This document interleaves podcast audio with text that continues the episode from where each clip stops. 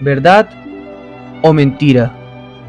Comenzaré hablando de algunos temas que han sido interrogantes durante muchos años de verdades o mentiras y se han convertido en enigmas a través de los tiempos, convirtiéndose en algunas ocasiones respuestas de noticias manipuladas a conveniencia de los dueños de hoy en día el Internet, que es el que está moviendo el mundo.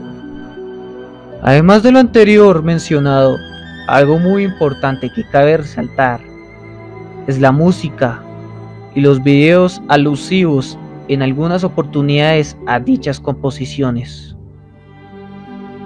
Muy rara vez, por no decir nunca, nos detenemos a pensar de dónde proviene la información que escuchamos a diario.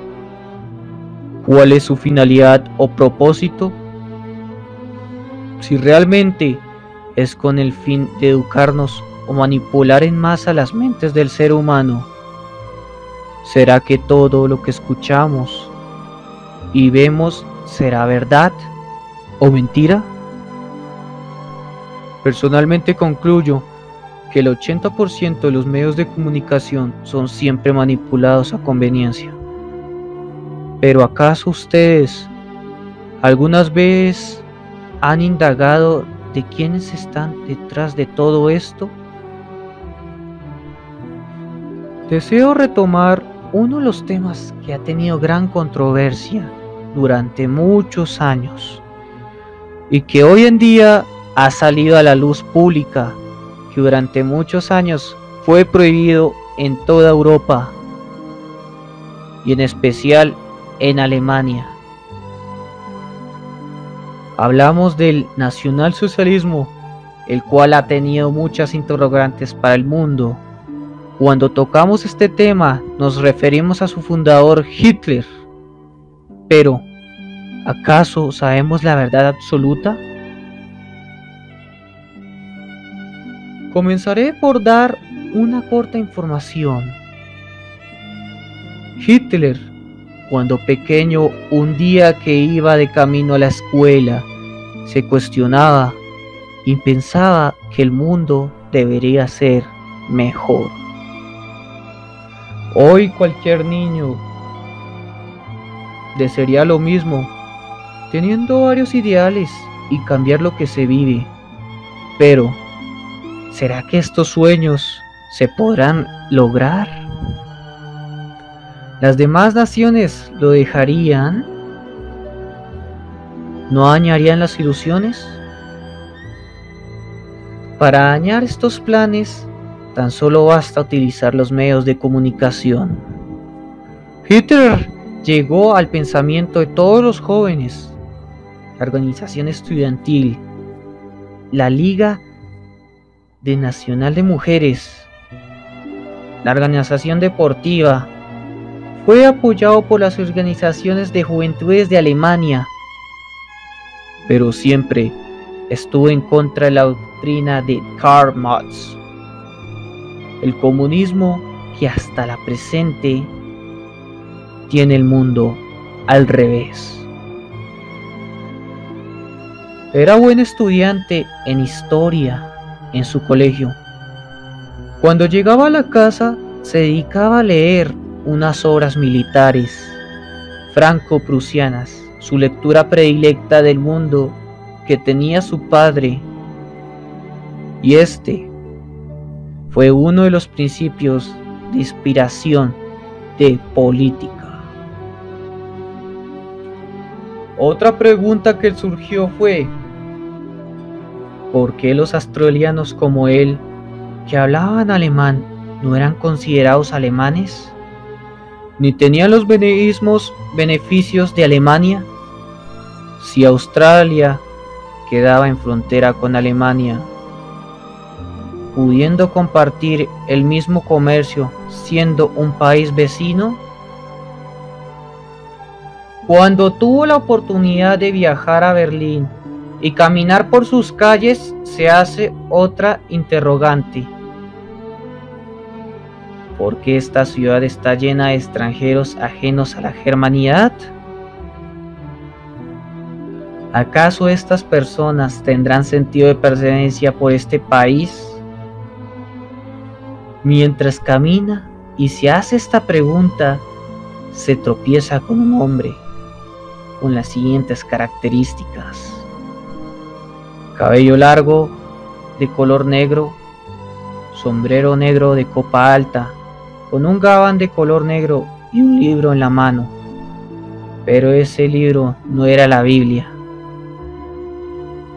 Continúa su camino y encuentra varias joyerías que le llamaron la atención. Comienza a indagar sobre sus propios propietarios y descubre que no son alemanes, son extranjeros. Y cuando empieza averiguar quiénes son dueños de los periódicos, revistas, todo lo que circula referente a los medios de comunicación de la época, no es de alemanes ni tampoco los bancos. La respuesta que encuentra a todos estos interrogantes son los judíos y ahí es cuando en él se hace nacionalista. Y dice que aprendió a comprender la verdadera historia. Hitler establece la misión de defenderse del judío. Habla de una conspiración judía que ganará un liderazgo mundial y anuncia una persecución racial siete años antes de subir al poder. En la biografía escrita por Bardón, era un masón de la fraternidad de Saturno, que estuvo preso por orden de Hitler y escribió que Hitler se había hecho varias cirugías y se ocultaba en un país de Sudamérica. ¿Será verdad? ¿O mentira? ¿Y todas estas ideologías hitleranas influirán en dicho país? La bruja de Buncherwald era una médica alemana en los campos de concentración. Le arrancaba la piel donde se encontraban los tatuajes de los prisioneros y los coleccionaba. ¿Usted cree que Hitler le dio la orden a esta médica o ella tenía un problema mental teniendo en cuenta que en Estados Unidos se hizo el juicio a los doctores que hicieron experimentos de hipotermia, ingesta de agua salada, esterilización a los jóvenes judíos, experimento de tifos. Considera que todos estos experimentos fueron un avance positivo para la medicina de nuestro mundo y que aún los médicos siguen experimentando con los seres humanos en pro de nuevos avances? Joseph Stalin era dictador soviético, secretario general del Comité Central del Partido Comunista de la Unión y fue quien derrotó a Hitler. En la actualidad hay personas que afirman que el actual presidente de Venezuela, Nicolás Maduro, tiene mucho parecido físico y además ideologías de este líder ruso cuyas políticas causaron millones de muertes, millones de muertes en el pasado pues será verdad la frase que dicen, quien no conoce la historia estará condenado a repetirla.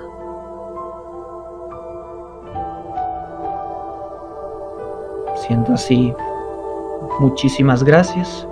Yo soy Kevin Yanini Calderón Andrade, grado décimo. Próximamente episodio 2, verdad o mentira. Gracias.